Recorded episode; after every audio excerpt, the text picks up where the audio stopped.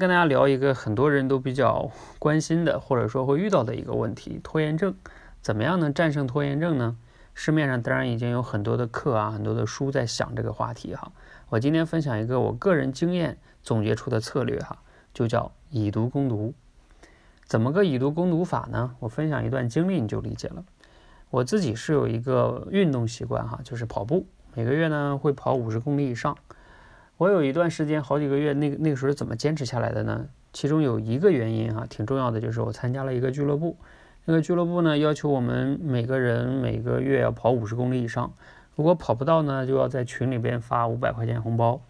哎，其实这个就是比较重要的一个策略哈。有时候想懒惰的时候呢，想一想，哎，不行，还是要能跑到的哈。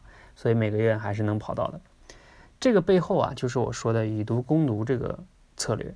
因为我们每个人其实都想去什么学英语啊、早起啊、跑步啊、练口才啊，是吧？看书啊，都是想要这样的，这些好处、动力、动机都有。但是呢，我们有一个人性的弱点，就是懒，或者说叫拖延，这是人性的弱点，人人都有。那你用动力去战胜这个弱点，有时候拉不动它嘛，战胜不了，那你就用以毒攻毒，你用另外的人性的弱点去战胜这个懒、拖延。什么样的人性弱点啊？在这里就叫损失厌恶心理。这个损失厌恶心理呢，其实说起来也挺简单的，就是比如说你捡了一百块钱和你丢失一百块钱，捡一百块钱带来的快乐和丢失一百块钱带来的痛苦相比，一定是那个痛苦更大。虽然说都是一百块钱，但是人的心理是完全不一样的，就是失去带来的痛苦更大，就叫损失厌恶心理。那这个时候呢，如果你想做一件事情，无论是跑步、什么练口才、看书、学英语，你给自己交一个押金。这个时候呢，你如果不做到，你就损失。你这个时候，他这个心理就能战胜你那个，有时候就能战胜你那个懒跟拖延。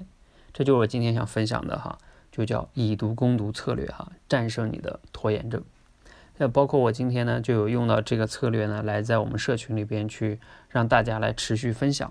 就像我一样哈，每每天每周来分享，啊，比如说每个人每周交一百块钱，如果你这周无缘无故的就没有分享，对不起，一百块钱充公了哈，交到我们的共有基金里边去了。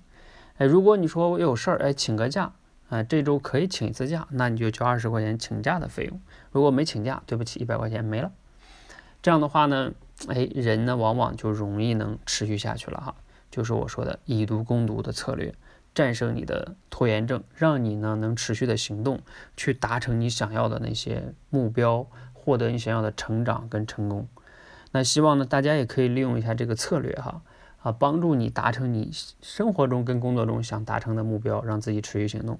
希望这个策略呢对你有帮助跟启发。谢谢。